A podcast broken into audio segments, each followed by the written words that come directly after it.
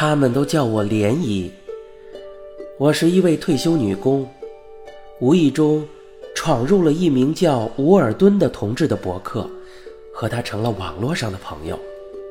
从此啊，我结识了许许多多的同志孩儿，我了解了同志孩儿们心中的苦衷，了解了这个群体中的孩子与主流群体的不同的情感历程。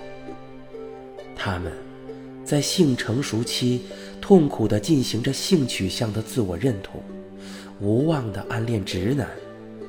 有的人爱上已婚的男朋友，得不到完整的情感；有的人呢，会在特殊的情况下有情境性同性行为。大多数被家人逼婚，有些人不得不痛苦地走进又走出异性婚姻生活。他们都爱着父母家人，但又不得不戴上假面具，用假的女朋友甚至形式婚姻来欺骗他们。我在与这些孩子们的接触中啊，与其中的好多人成了生活中的朋友。自身的世界观也在这个过程中得到了改造，知道了这个世界。并不是非黑即白的两元化，世界本就是多姿多彩的嘛。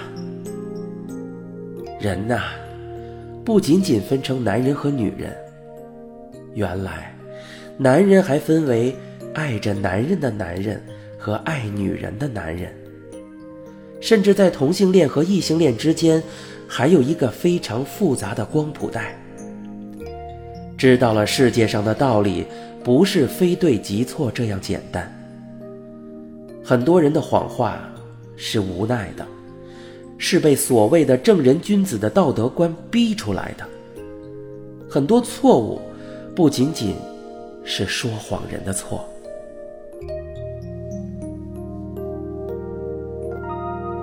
你正在收听的是由一辆松鼠播讲的《我的那些同志孩儿》。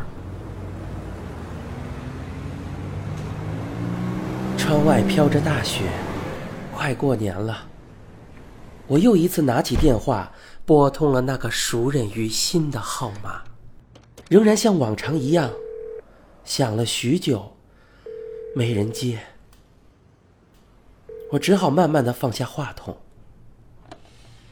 我那唯一的儿子，生活工作在千里之外的另一个城市。儿子尔东总是那么忙。他跟我说：“妈，平时不要打我的手机，会影响我的工作。有什么事儿，您打我的座机好了。”儿子这么忙，是我心中隐隐的痛。我知道，儿子辛辛苦苦的赚钱，是为了让我晚年过上好日子，所以也就不能为了消除我自己的想念，总去打扰他。退休后啊。我一个人在家，实在闲得闹心，每天收拾一个人的房间，做一个人的饭菜，也没有更多的事情来消磨那更多的时间。我呀，又不是那个愿意和别人扎堆的人，看到人家一家人团团圆圆的，真不知道如何与人家交流。幸而啊，我是个肯学习的人。前些时候在学着使用电脑，但是我们五十年代出生的人呐，只会相信那些看得见、摸得着的东西。虚拟的世界会让我觉得没着没落的。那海一样宽阔无边的网络世界，真让我恐惧呀。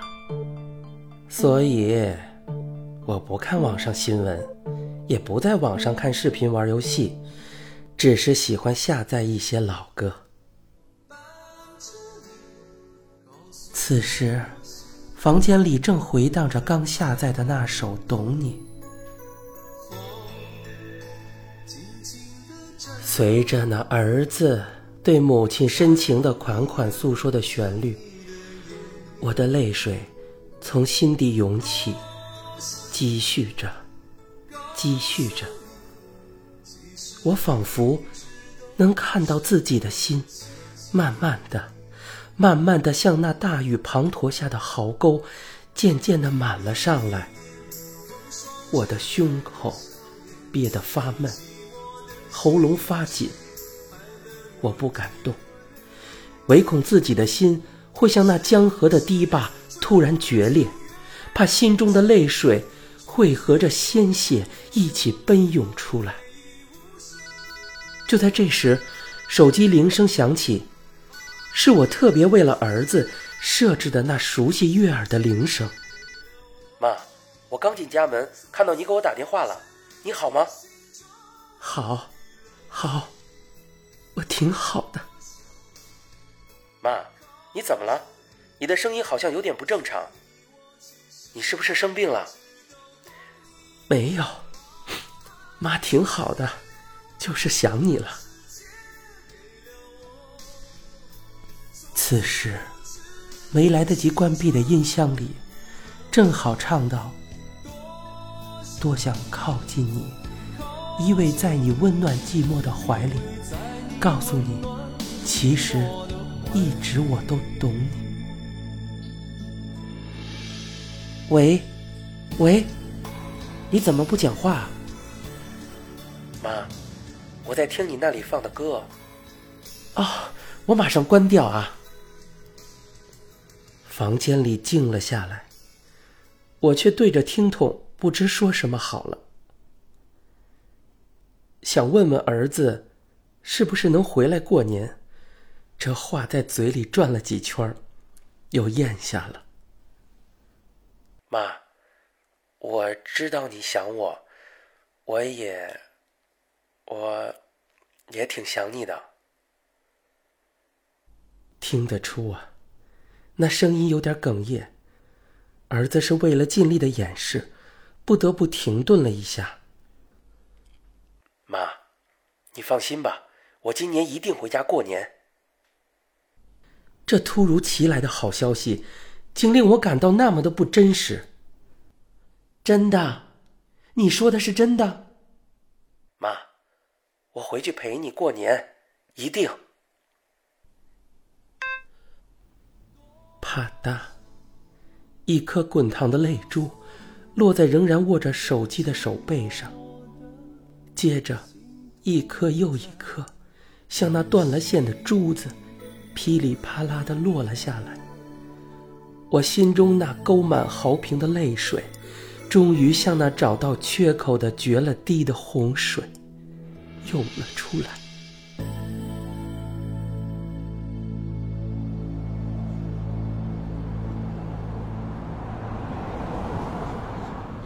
尔东的故事。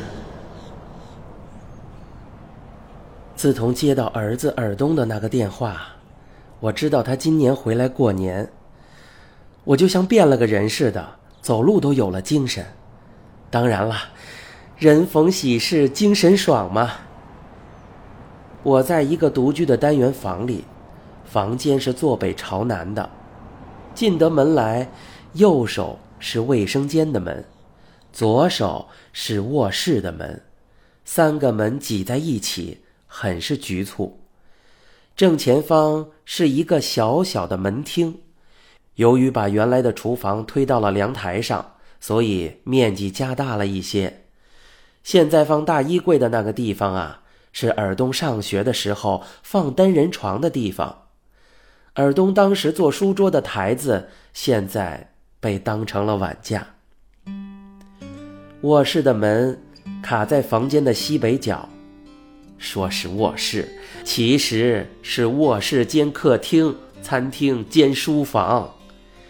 正南边的窗户下横放着一张单人床，靠北墙是一个双人沙发，拉开来就是一张双人床。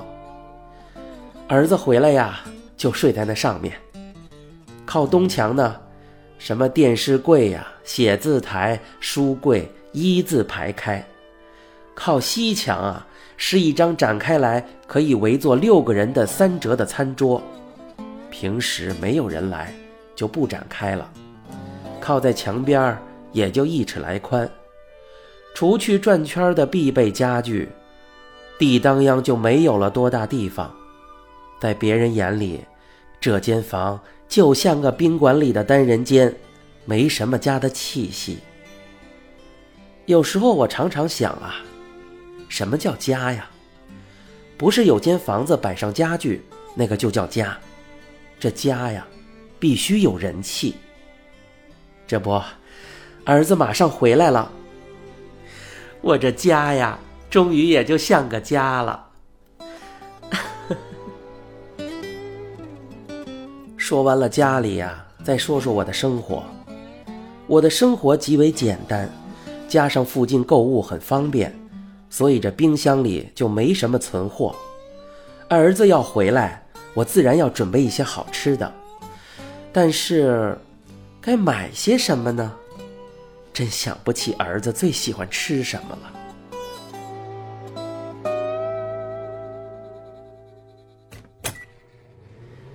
从小啊，尔东的脾胃就不好，吃东西虽然不挑剔，但是他的饭量很小，吃东西的样子很秀气，从没像别的男孩子那样狼吞虎咽的。他爸爸呀，嘿，每到吃饭就生气，总是一边唠唠叨叨的指责他，一边不断的把各种菜夹到他的碗里，堆得上肩。他低垂着双眼。不声不响，一口一口的吃着。有时候我看他实在吃不下去了，就扒拉到自己的碗里帮他吃掉。于是啊，常常招致他爸爸的吼叫：“你呀，就惯着他，这孩子早晚被你宠坏了。”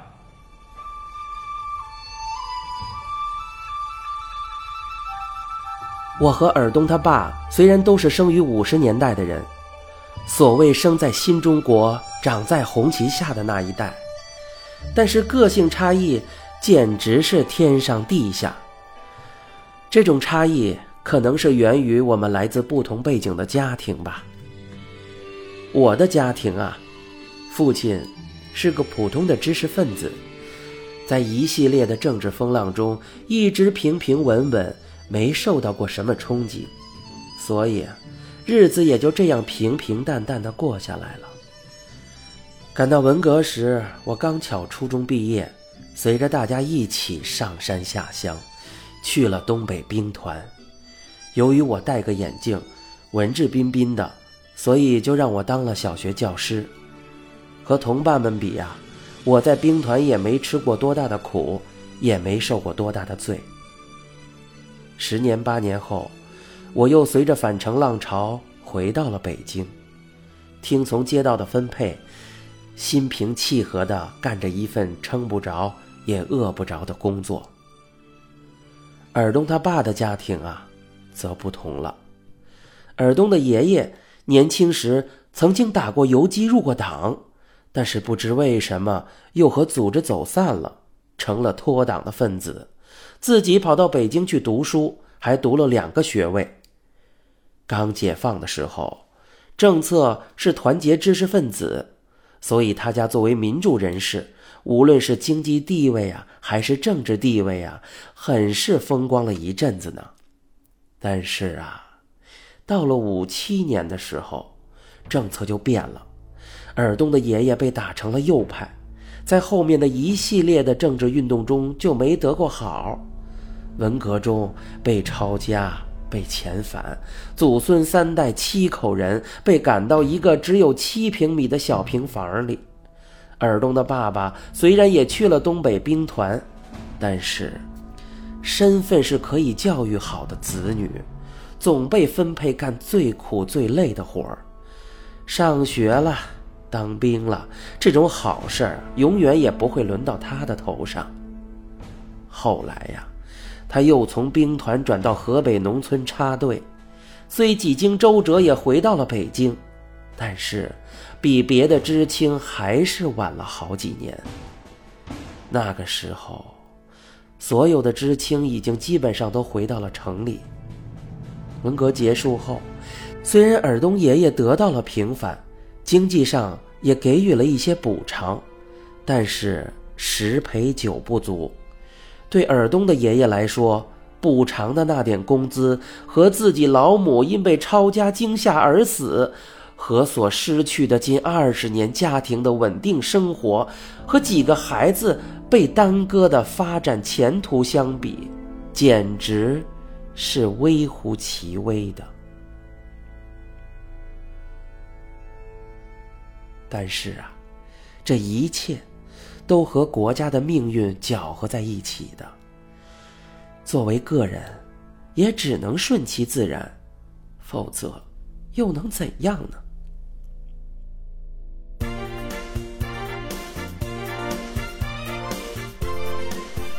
男大当婚，女大当嫁。返程后，我们这两个大龄青年经人介绍，就组成了一个家庭。当时各家的经济状况和感情状况，几乎就像结婚时凭票买的那套家具一样，大同小异。新结婚的家里是这样布置的：统统是一张床，一个大衣柜，一个折叠饭桌，两把折叠椅，统统是出自刻板的流水线，什么材质啊？款式啊，价格呀，都一模一样，唯一可以选择的是，这个桌椅的几条腿儿是电镀的还是烤漆的？你听听，这无非是合伙过日子，什么爱情浪漫与婚姻无关。这不同的家庭背景，使得我和尔东他爸抱着不同的生活态度。尔东他爸。因为有着童年和青少年时期生活的大起大落的极度反差造成的心理阴影，是个十足的愤青，心态总是七个不服八个不差，觉得这世界上一切都是错位的，全世界的人都欠他的。同时啊，他不相信凭个人的努力能换来好的生活前景，总认为生活就是一个大陷阱。人与人之间没有信任可言，所以呀，他也不肯付出努力去完善自己，甚至把对生活的不满迁怒到我和孩子的身上。我对待生活的态度啊，是平和的、乐观的，一切都顺其自然。虽然我也经历了那个史无前例的文革，但是政治变革并没有对我的家庭和社会地位产生根本的冲击，毕竟嘛。同情的看着鞭子打在别人的身上，和痛苦的经受鞭子打在自己的身上是有天壤之别的。我从小又读了太多的童话故事，在我的眼中啊，任何时候花总是那么的红，草啊总是那么的绿，总觉得现在的生活无论哪个方面都比那个时候的动乱、兵团的艰苦好了很多。我有时候也不理解，尔东的爸为什么总是不高兴呢？就像白天不懂夜的黑。当然，我就更不知道如何去扭转丈夫的心态。像我们这样的两个人组成家庭，自然要影响到家庭的和谐，无法给孩子一个正常的童年。你正在收听的是由老偶原著。以两松鼠改编并播讲的《我的那些同志孩儿》。